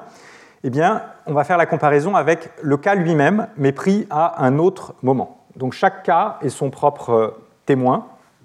Et je ne vais pas rentrer dans les détails, mais souvent on prend une période bien sûr antérieure à la survenue du cas comme, comme période témoin. C'est un travail qui a été fait par euh, Annette Peters au, travail, au, Centre de santé environnementale euh, du Helmholtz à, Munich, qui euh, s'est appuyé sur un registre d'infarctus du myocarde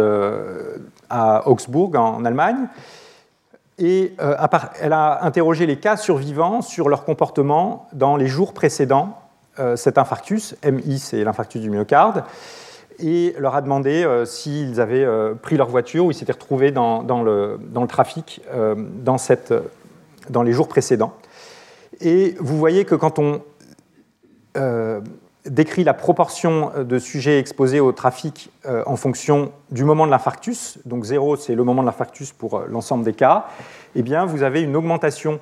de cette exposition en trafic dans les heures immédiatement précédant l'infarctus, ce qui est en faveur d'un effet à court terme de cette exposition au trafic sur euh, l'accident euh, cardiaque en question.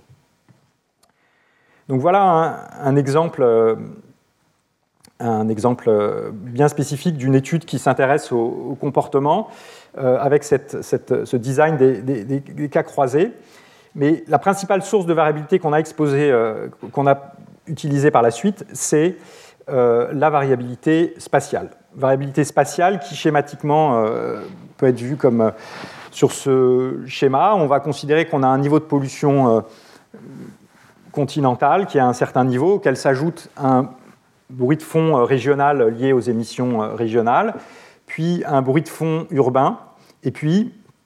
des niveaux plus élevés euh, en certains sites en proximité des sources, euh, le résidentiel ou euh, le trafic. Ça, c'est la théorie, et en pratique, ça, ce sont les niveaux modélisés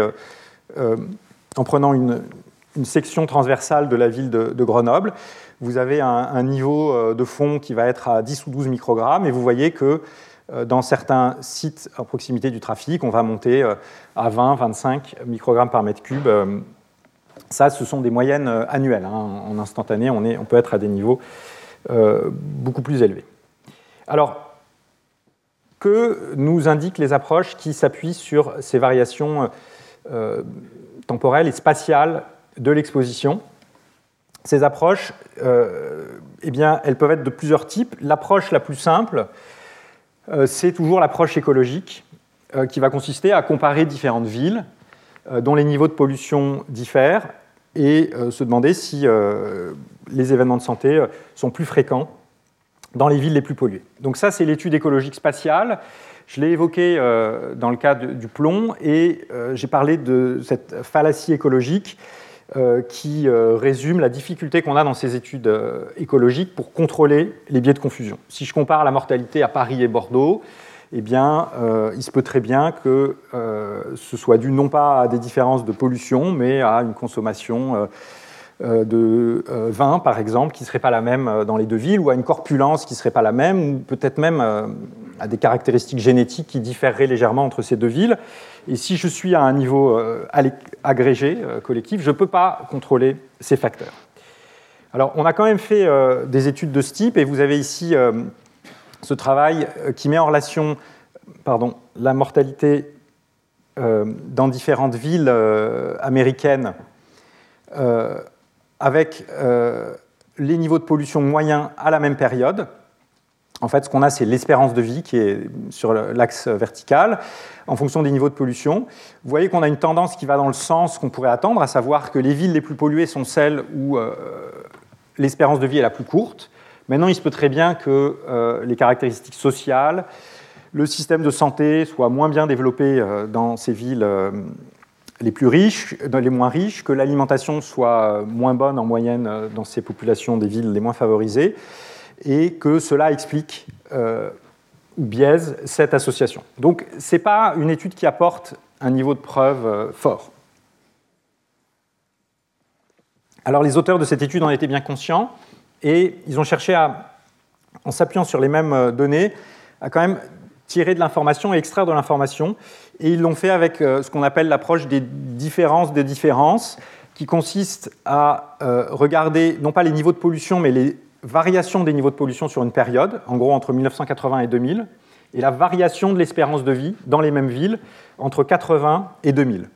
Et donc là, pour cette cinquantaine de, villes américaines vous avez euh, le graphique ici à droite qui correspond à ce que je viens d'indiquer, à savoir qu'on vous donne pour chaque ville de combien, en fonction de la variation du niveau de pollution sur la période 80-2000, euh, la variation du niveau de l'espérance de vie. Et vous voyez que, par exemple, en moyenne, même s'il y a une grande hétérogénéité, eh bien, pour ces villes pour lesquelles la qualité de l'air a diminué de 10 microgrammes par mètre cube sur la période 1980-2000, on a une amélioration de l'espérance de vie qui était de l'ordre de 2,5 ans. Alors cette étude, elle est un peu plus satisfaisante que la précédente puisque c'est essentiellement euh, une comparaison interne à la ville et ça s'appuie moins sur les comparaisons euh, inter-villes. Euh, donc certains des biais que j'ai évoqués, certaines des différences entre les villes ne peuvent pas jouer. Les auteurs ont de plus ajusté de manière agrégée sur la variation de certains paramètres comme la, la, taille de la population, les revenus, euh, la distribution des, groupes ethniques qui sont un marqueur social euh, aux États-Unis, euh, et puis la mortalité par cancer du poumon comme une manière indirecte de contrôler sur des variations éventuelles de la consommation de, tabac, dont la mortalité pulmonaire est un très bon marqueur. ça n'en fait pas pour autant une étude parfaite, mais la conclusion est que pour en moyenne une augmentation de 10 microgrammes par mètre cube de la concentration des. Enfin, on peut le dire dans l'autre sens, pour une amélioration de 10 microgrammes par mètre cube de la concentration de particules fines, on a une augmentation de 0,6 ans de l'espérance de vie, euh, c'est-à-dire de l'ordre de 7 mois. Ce n'est pas la valeur qu'il faut forcément retenir, et en fait, euh, la valeur précise qui est issue des études de cohorte, euh, mais sur laquelle je ne reviendrai pas aujourd'hui, est plutôt de l'ordre d'un mois d'espérance de vie gagnée pour 1 microgramme par mètre cube, c'est-à-dire plutôt de l'ordre de 10 mois à, 1 an euh, d'espérance de vie quand on gagne 10 microgrammes par mètre cube. Donc ces études écologiques, comme je l'ai indiqué, sont plutôt limitées du point de vue de leur aptitude à contrôler les facteurs de confusion, dans la mesure où ce n'est plus une, comparaison temporelle qu'on fait, mais spatiale. Les facteurs de confusion, c'est plus simplement la température ou les infections, mais c'est aussi le fait que les personnes euh, consomment du tabac, leur corpulence, euh, et d'autres facteurs de risque des maladies cardiovasculaires. La manière d'y répondre et de prendre en compte ces facteurs de confusion, c'est de réaliser ce qu'on appelle une cohorte, dans laquelle on va schématiquement recruter des gens en bonne santé avant le déclenchement de la maladie qui nous intéresse, caractériser leurs expositions, euh, les classifier éventuellement par niveau d'exposition croissante, enfin ça c'est ce qu'on fait dans l'analyse, et suivre le taux de mortalité ou de l'événement de santé qui nous intéresse dans chacun des niveaux d'exposition et comparer euh, la fréquence de l'événement d'intérêt ou le niveau moyen d'un paramètre biologique qui nous intéresse à chaque euh, niveau d'exposition. En fait, euh, l'analyse statistique est un peu plus élaborée que ça. Elle s'appuie sur des modèles de survie tels que euh, le modèle de Cox, qui nous donne le risque relatif de survenue de l'événement instantané en lien avec une variation donnée de, de l'exposition. Donc là, on est dans une approche complètement prospective. Et au moment où on mesure l'exposition et on recrute les sujets, on peut les interroger sur tous les facteurs de risque de la maladie pertinents, qui pourraient aussi varier en même temps que l'exposition et donc constituer des facteurs euh, de risque euh, de la maladie et des biais de, confusion. Euh, pour ce qui est de la caractérisation de l'exposition, j'ai déjà évoqué que l'épidémiologie environnementale pouvait s'appuyer sur un grand nombre d'outils qui vont euh, de cadastres d'émissions à des modèles environnementaux, des mesures personnelles jusqu'à des biomarqueurs d'exposition. Dans le champ de la pollution atmosphérique, c'est très rare de s'appuyer sur des biomarqueurs parce que l'hétérogénéité chimique des particules fait qu'on euh, n'a pas euh, de, biomarqueurs simples, même s'il y, a des évolutions récentes dans ce champ. Et euh, l'essentiel des études se sont appuyées sur euh, une caractérisation indirecte de la pollution à partir de la proximité des sources ou euh, de modèles environnementaux. Alors c'est une mesure indirecte et imparfaite de l'exposition, dans lesquelles typiquement on va assigner un même niveau de pollution à toutes les personnes qui vivent à proximité d'une même station de surveillance de la qualité de l'air ou qui sont sur une grille à un point donné de la grille du modèle de dispersion donnant les niveaux de pollution dans l'espace. Donc il y a de l'erreur de mesure. Et quelque chose qui n'est pas facile à comprendre pour les gens qui découvrent l'épidémiologie, c'est qu'on peut réussir à obtenir une, identification des dangers pertinente et parfois même une quantification de la dose-réponse assez précise, même si on part d'une mesure d'exposition qui n'est pas parfaite. Euh, je ne vais pas rentrer dans le détail, mais c'est lié euh, au fait que l'erreur de mesure ne biaise pas toujours les relations dose-réponse. Et une situation dans laquelle on ne biaise pas fortement la relation dose-réponse, c'est ce qu'on appelle l'erreur de type de Bergson, qui est euh, celle qui survient quand, au lieu d'avoir euh, une mesure parfaite de l'exposition, ici, ces points verts, c'est supposé correspondre à une réalité qu'on n'observe pas et qu'on ne mesure pas. Et donc les, niveaux correspondent à la vraie exposition E. Et puis Y, c'est un paramètre biologique qui correspond à l'effet de l'exposition. Bien, si la réalité, c'est cette relation dose-réponse, et que je n'arrive pas à mesurer parfaitement l'exposition, mais que je vais utiliser des, capteurs que je vais mettre euh, dans certains quartiers et je vais assigner à toutes les personnes d'un quartier les niveaux mesurés par ce capteur, je vais avoir donc une, mesure de l'exposition par groupe. Et donc toutes les personnes qui vivent dans euh, ce quartier où il y a un certain niveau, je vais supposer qu'ils sont à un niveau E1, euh, qui est leur niveau réel avec une certaine erreur. Euh, et puis, euh, les, personnes vivant dans les autres quartiers euh, se retrouvent avec un, niveau d'exposition qui est celui du, capteur le plus proche, et donc avec cette structure d'erreur qui est un petit peu particulière. Eh bien, vous pouvez voir de manière intuitive, même si on peut aussi le démontrer mathématiquement rigoureusement, que si au lieu de mesurer les points verts, c'est les croix blanches que je mesure, donc avec ces stations centrales de la qualité de l'air qui nous donnent une estimation imparfaite de la pollution. Si je cherche à tracer la droite de régression qui passe, c'est globalement la même qu'on obtient en espérance, en espérance c'est-à-dire en moyenne. En revanche, euh, du point de vue de l'incertitude qu'on a euh, sur la précision euh, de, cette quantification, elle est moins bonne quand j'ai cette erreur de mesure, j'ai plus de dispersion et donc les intervalles de confiance vont être accrus. Mais vous avez ce résultat très intéressant qui est qu'en présence d'erreurs de type Bergson, en moyenne, les relations dose-réponse ne sont pas forcément faussées. Par contre, les intervalles de confiance sont accrus, ce qui veut dire que euh, il va falloir avoir un, nombre plus important de sujets pour euh, atteindre une certaine puissance euh, statistique.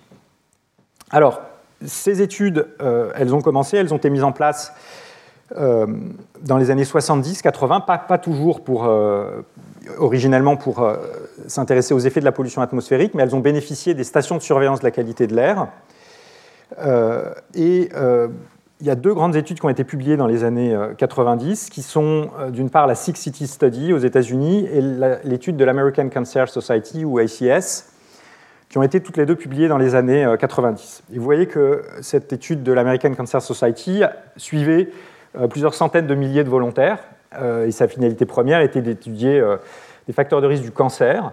mais bien sûr, il y avait euh, une mortalité qui n'était pas seulement euh, par cancer dans cette étude. Et en se restreignant aux personnes qui vivaient à proximité d'une station de surveillance de la qualité de l'air, on a pu mettre en relation les niveaux de pollution au début du suivi avec le risque de mortalité. Et la relation dose-réponse qui a été obtenue est celle-ci,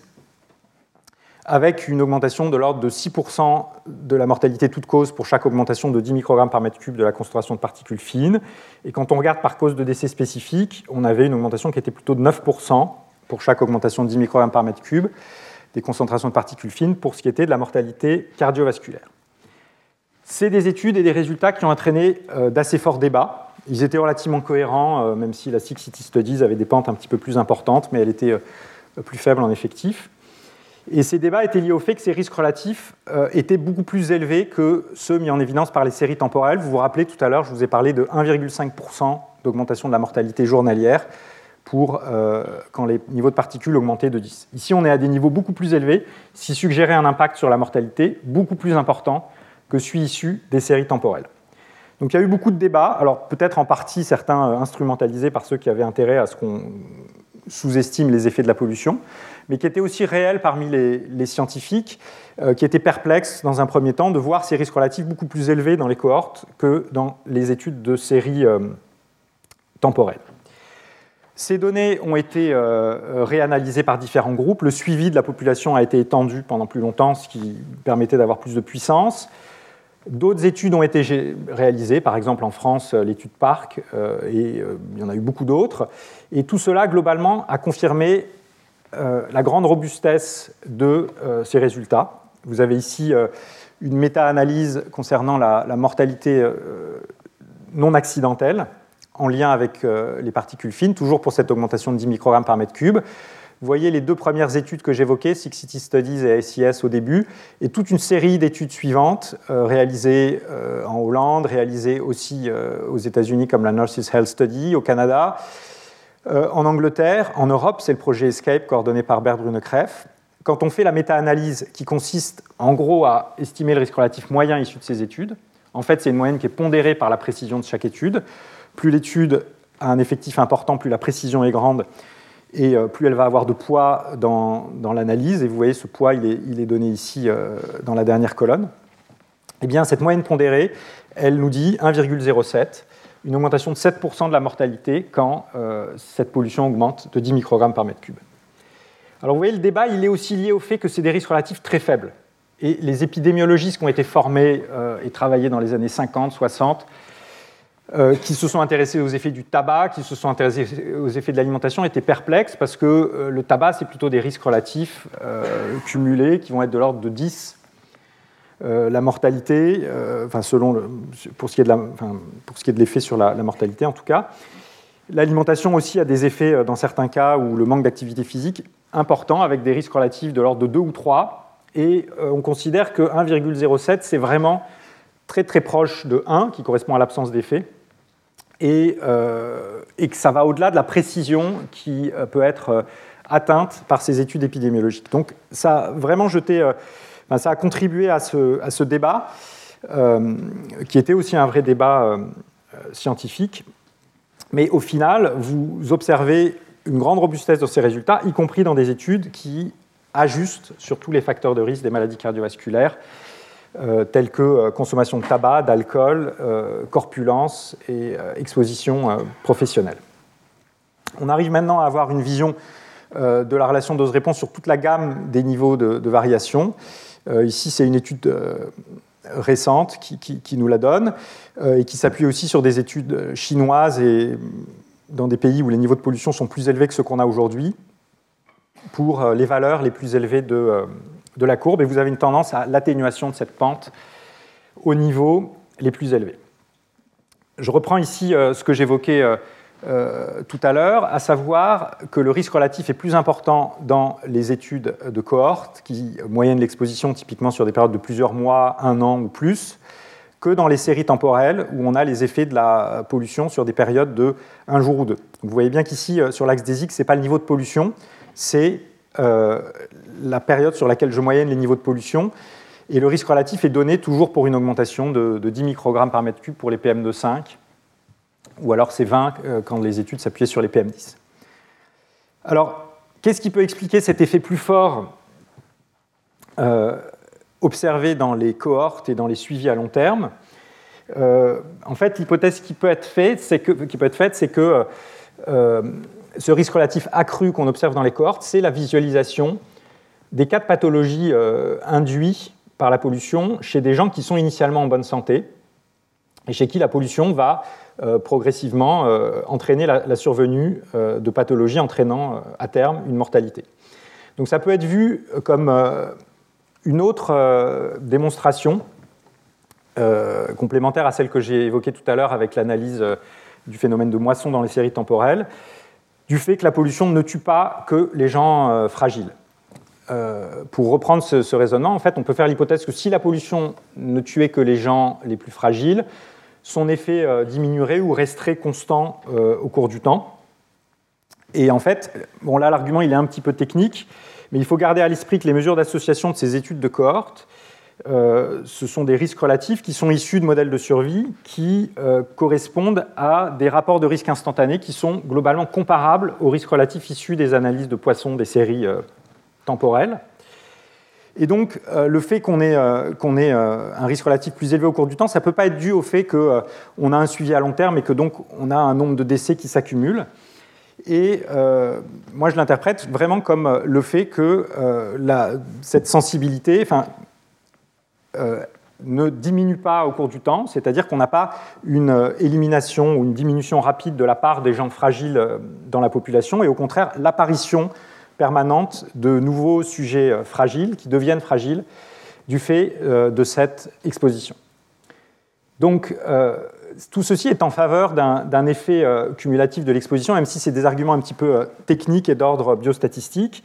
Et on va essayer de trancher plus tard et on verra que c'est la biologie qui va nous permettre de compléter euh, cet argument statistique.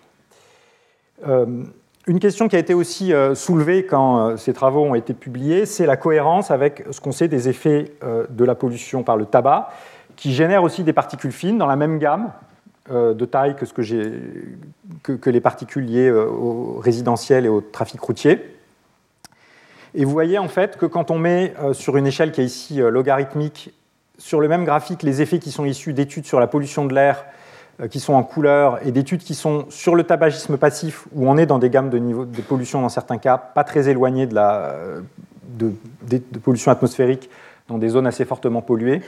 Et puis les études sur le tabagisme actif, on a une relation dose-réponse euh, qui n'est pas aberrante, qui est euh, plutôt de type euh, log linéaire, c'est-à-dire que, si, on l'a tracé sur une échelle linéaire, on, aurait une pente plutôt plus importante aux valeurs faibles qu'aux valeurs élevées de la pollution. Alors je voudrais pour terminer creuser un ou deux des principales causes de, décès en lien avec la pollution, à savoir la mortalité cardiovasculaire et la mortalité respiratoire. Ici, je vous donne la synthèse de l'OMS concernant les effets de la pollution atmosphérique, à nouveau toujours pour une augmentation de 10 microgrammes par mètre cube sur la mortalité cardiovasculaire, et vous voyez que on a donc cette augmentation de risque qui est de l'ordre de, de 10% pour l'échelle que j'ai indiquée. Qu'est-ce qu'on a comme autre élément en faveur du fait, ou, euh, en sa défaveur, que la pollution augmente la survenue de ces problèmes euh, cardiovasculaires? Eh bien, une manière d'avancer euh, sur cette question, c'est de regarder des facteurs de risque de ces maladies cardiovasculaires. L'un d'entre eux, c'est le développement de l'athérome. Et cette plaque d'athérome, elle peut être mesurée à l'échographie par l'épaisseur intima média au niveau de, de, l'aorte ou de la, carotide. Euh, donc là, on mesure euh, l'épaisseur de la paroi interne des artères, euh, de l'artère du, cou. Et cette, épaisseur de l'intima média est un indicateur de l'étendue du blocage des artères par l'athérosclérose notamment. Et ce qui a été observé dans cette étude, c'est que plus le niveau de pollution dans l'atmosphère à l'adresse du sujet augmentait, plus l'épaisseur de cet intima média croissait. D'autres études ont été faites sur différents marqueurs euh, de risque cardiovasculaire, et ce qu'on observe notamment, c'est une augmentation de la viscosité plasmatique en lien avec les niveaux de pollution, et euh, de différents marqueurs euh, d'inflammation, et notamment la, protéine C réactive, dont les niveaux augmentent en lien avec la pollution atmosphérique. Euh, d'autres marqueurs, notamment de stress oxydatif, augmentent chez l'humain dans euh, ces études en lien avec la pollution atmosphérique. Est-ce qu'on confirme ça expérimentalement chez l'animal? Oui. Euh, ici, on a exposé des souris soit à de l'air filtré, où donc il y avait uniquement des polluants gazeux, mais pas de particules, euh, soit à des particules fines, euh, donc essentiellement de, l'ordre du micromètre, soit des particules ultra fines, plutôt dans la gamme euh, de quelques dizaines ou centaines de nanomètres. Et ça, c'est qualitatif, mais quantitativement, la surface des liaisons aortiques augmentait entre le groupe exposé à l'air filtré, aux particules fines et aux particules ultra fines. Et vous voyez ici euh, c'est traduit par euh, une augmentation de, ces surfaces euh, des liaisons athérosclérotiques. À un niveau encore plus fondamental, dans un autre modèle animal, on démontre aussi que ces particules ultrafines sont capables de générer du stress oxydatif et d'augmenter les niveaux de certains marqueurs comme les interleukines, ou euh, l'expression de l'hème oxydase, euh, tout ça étant euh, un marqueur de phénomène de, stress oxydatif et d'inflammation en lien avec la pollution dans une situation, cette fois-ci, complètement contrôlée. Et là, on est au niveau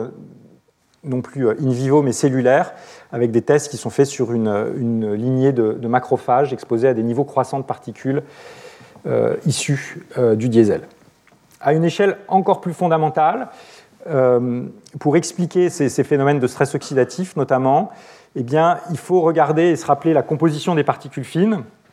On sait qu'il y a notamment ces hydrocarbures aromatiques polycycliques que j'ai évoqués tout à l'heure. Euh, ils peuvent interagir avec euh, le récepteur aryl hydrocarbone, ce qui va pouvoir entraîner la libération d'espèces d'espèces typiques euh, du, stress oxydatif. Donc on arrive à, synthétiser l'ensemble des connaissances sur ces effets des polluants atmosphériques sur la fonction cardiovasculaire euh,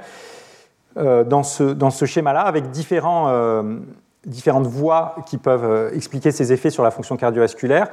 J'ai beaucoup insisté là à l'instant sur le stress oxydatif et l'inflammation. il y a aussi des impacts sur le système nerveux autonome, et puis euh, des effets possibles sur l'oxydation des lipides et leur métabolisme. Tout ceci euh, pouvant contribuer à de la dysfonction endothéliale, à une augmentation de la pression artérielle, à des variations euh, de la fréquence cardiaque et au final de différentes pathologies cardiovasculaires et notamment accidents vasculaires cérébraux, infarctus du myocarde.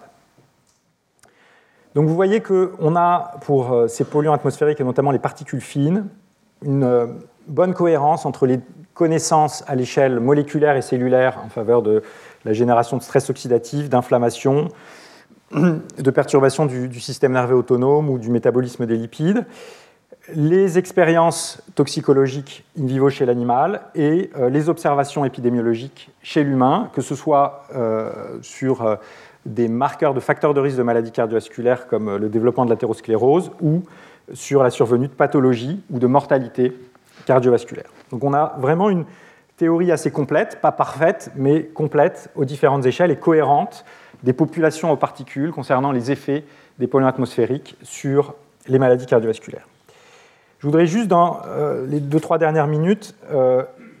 évoquer une question qui vient juste derrière, qui est savoir si euh, ces effets qui génèrent du stress oxydatif et de l'inflammation ne peuvent pas avoir d'autres effets sanitaires. Et un effet sanitaire qui vient bien sûr à l'esprit quand on parle d'inflammation chronique, c'est le cancer, et notamment bien sûr le cancer du poumon dans le cas de cette exposition aux polluants atmosphériques. Vous vous rappelez, j'avais évoqué euh, euh, les marques distinctives du cancer de Hanahan et Weinberg, avec des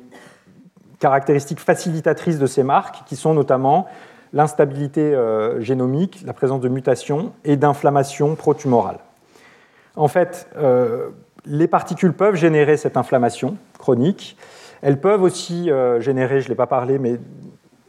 une instabilité génomique et notamment des altérations épigénétiques qui peuvent modifier euh, l'expression de certains gènes, notamment dans le poumon. Et euh, cette, euh, cette, étude ici résume le faisceau de preuves essentiellement toxicologique concernant le lien entre les particules fines et certaines des marques caractéristiques du cancer. Et vous voyez, ce sont celles qui sont indiquées avec une petite croix verte, que pour beaucoup de ces marques caractéristiques du cancer, eh bien, le lien avec euh, euh, une implication des particules fines est, euh, tout à fait plausible. L'OMS, enfin précisément le CIRC, le Centre de recherche sur le cancer, a passé en revue les études chez l'animal et chez l'humain, et elles sont en faveur de nombreux effets qui sont impliqués dans le cancer, et notamment la formation d'adduits à l'ADN, voire même de rupture de l'ADN, en plus de phénomènes de stress oxydatif et d'inflammation. Et quand on passe à l'échelle des populations, euh, on a maintenant un niveau de preuve euh, cohérent et clair à partir des méta-analyses en faveur d'une augmentation de risque de cancer du poumon en lien avec euh, les expositions aux particules fines, bien sûr après correction sur la consommation de tabac et d'autres facteurs de risque de ce cancer du poumon. Donc on a là aussi, pour le cancer du, du poumon, une certaine cohérence à toutes les échelles, même si pour ce qui est de l'induction de cancer du poumon chez les, dans, les espèces animales, euh, c'est moins clair, mais pour autant, euh, quand on considère l'ensemble du faisceau de preuves à toutes les échelles, le CIRC considère que euh, les particules fines et la pollution atmosphérique dans son ensemble constituent un carcinogène certain du point de vue, du, point de vue de la, du point de vue du cancer, du cancer du poumon. Euh, d'autres effets des particules fines ont, été mis en évidence, notamment sur l'incidence de l'asthme chez les enfants, chez les adultes, euh, l'aggravation des symptômes de l'asthme, euh, l'incidence de la BPCO, la diminution de la fonction respiratoire ou l'hospitalisation pour bronchiolite chez les nouveau-nés, tout ceci expliquant, contribuant à expliquer cet effet net sur la mortalité respiratoire qu'on observe.